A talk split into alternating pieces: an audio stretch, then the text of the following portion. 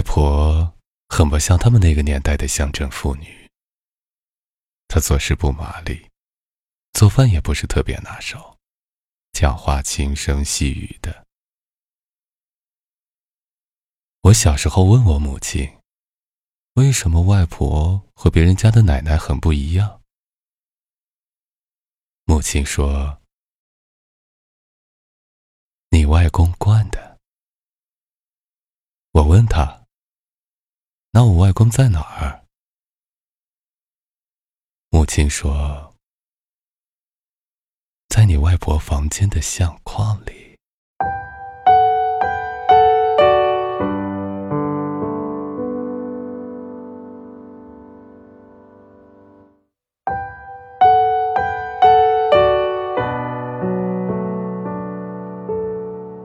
我外公是个大学生，在那个年代是个了不起的事情。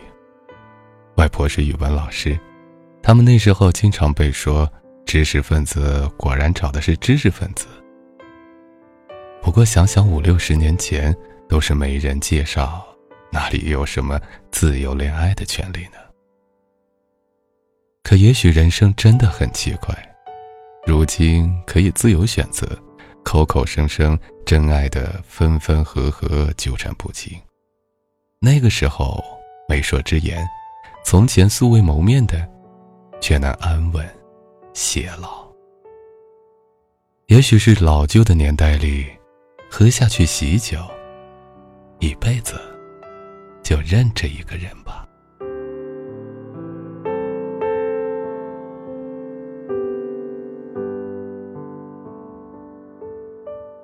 我母亲常说：“好人不长命。”所以外公才走的那么早。我还没有出生，外公就不在了。我所知道的他的一切，都来自母亲的陈述，以及外婆难得拿出来的照片。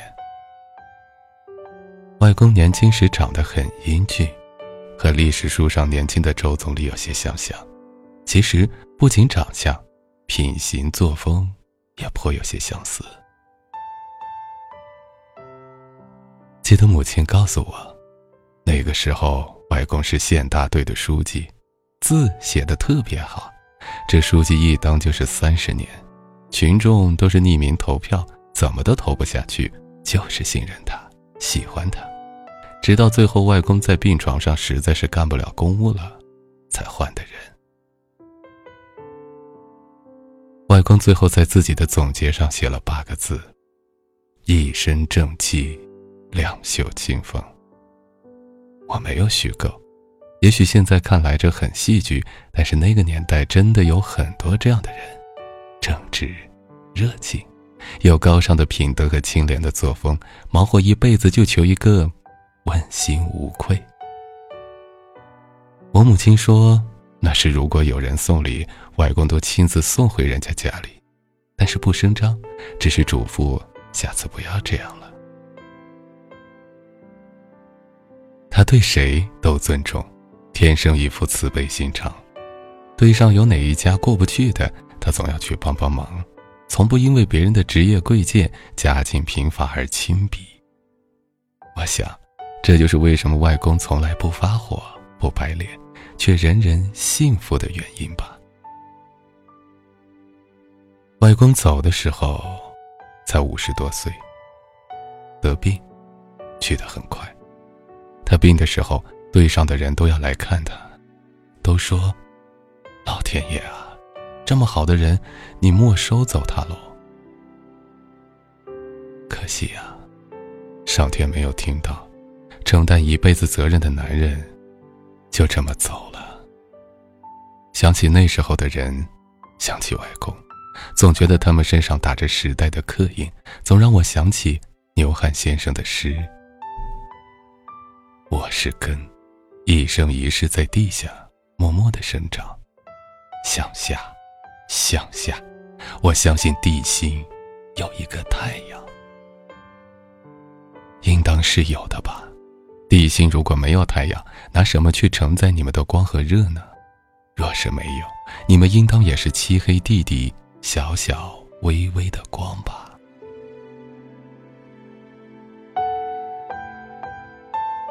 公就靠自己的工资养活全家六口人，也许不富裕，但是外公从来不会亏待家里人。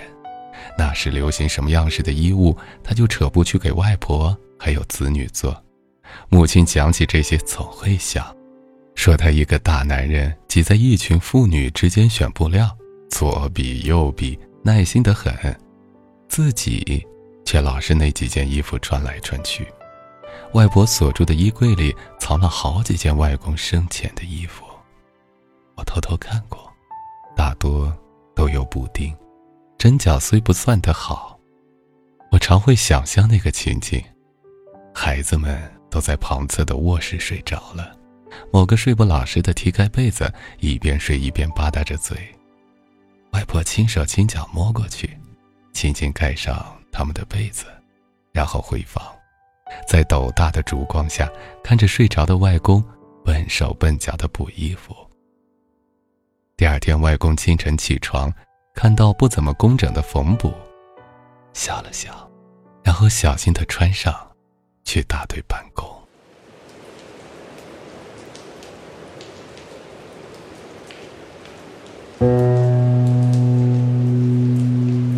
外婆家去街道上的路有一条幽深的小巷，有些窄，两边满是青苔，墙上布满爬山虎。下雨的时候，看着雨滴顺着边沿滴下来，随时落到蓄水的旁沟里，就觉得雨声特别的清晰，一滴一点往心上敲打，非要把你变得潮湿才好。这样有些阴冷的巷子，给我和母亲的记忆，却总是温暖的。那时候，外公牵着母亲走过无数遍。去街道上买两分钱一支的雪糕，买裹着白砂糖的馅饼。那馅饼我也吃过，我父亲带我去买的。在另一条街的一个学校旁边买了好多年，把面粉拍成足形，裹上糖，撒上芝麻，放在桶里烘烤。孩子们探头会往里看，热气烘烘的往脸上扑，熏得小脸通红。食指放在嘴唇上点着，等它好了，一尝味道。等到从桶中取出来，里面的糖已然化了，顺着破开的外壳流出来，添几分晶莹，香馥四溢，价格也很便宜。通常买两个，一个路上吃，一个带回家温在壁炉上，经过厨房就偷偷掰下一块吃，每次吃到。都如同盛宴。巷子还在那里，母亲也还时常会走过，顺着路去看外婆。父亲也还在我身边，只是卖饼的人好像已经很老了，不卖了。当时牵着母亲的人也不在了。重男轻女的年代。外公却很喜欢女孩，对母亲和大姨真的是极好。家中有时候米不够，混了番薯一起煮，米全给他们，自己就着凉水吃番薯。我母亲说：“如果外公还在，一定最疼。”所以有时候我在街上见到面目与他相似的老人，颤巍巍的走，总是会上前搀扶一把。从前没能陪他走过路，如今算是聊以慰藉吧。小时候听母亲讲的多了，我晚上也要将外公梦上一梦，梦里他同我讲鬼怪神话，讲野史杂谈。我躺在院子的竹席上，他打扇子给我驱蚊子。我与外公始终差着生死轮回的距离。但因为那许多个梦，也就都不要紧了。外公与外婆相濡以沫一辈子，从来没有红过脸，连小的争执都没有。外公为人谦和，外婆又是个温顺性子，夫妻很是和睦。外公从来不会在嘴上怎么去多说可是就连外婆每天要穿什么衣物他出门之前都会准备好。我印象最深刻的是母亲讲过当时有个拾荒者上门来收废品外公与他闲聊几句知道他是外婆的同乡人就硬拉着人家来家里吃饭还悄悄跟他说你多和他说两句家乡话多说两句啊。他好久没回家了。每每听到这一段我都特别想哭。总觉得可以想象得到一个嘴上笨拙的汉子把别人拉到一旁略带恳求的语气只为让久离家的妻子多听两句乡音。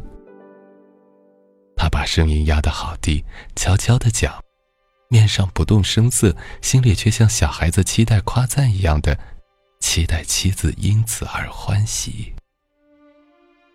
这样的心意当真如珠似玉。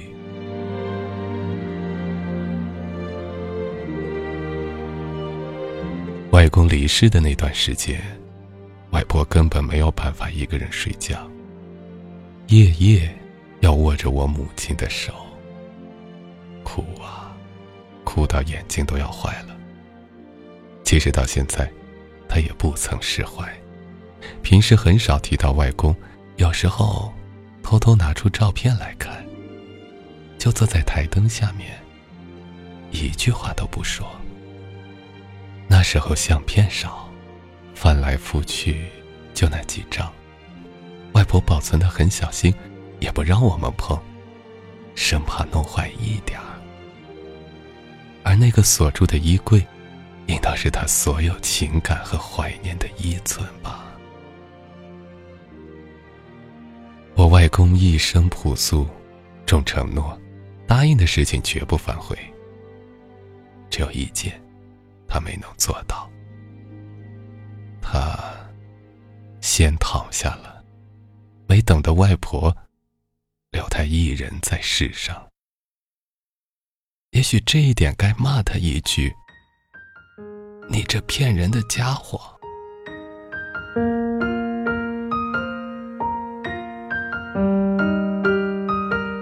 公陪了外婆前半生而后半生这二十几年也就让她活在惦念里了。人总有一些东西别人提不得碰不得讲不得只能给自己在不成眠的夜里去细细的苦吟隐在喉头的呜咽里什么话都含糊不清。好像喊名字能觉得宽慰些可是无人应答。不更加落寞？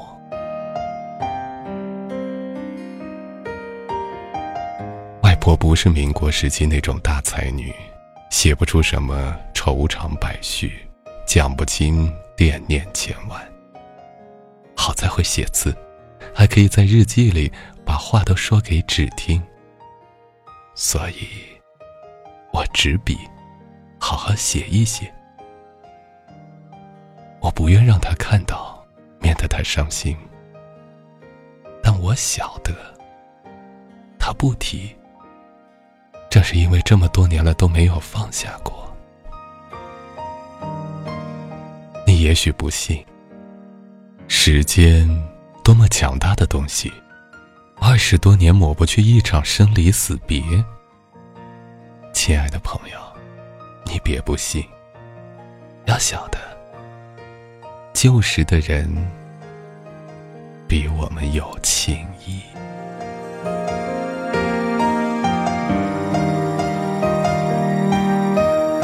第二百六十四天和你说晚安，我是建飞，晚安。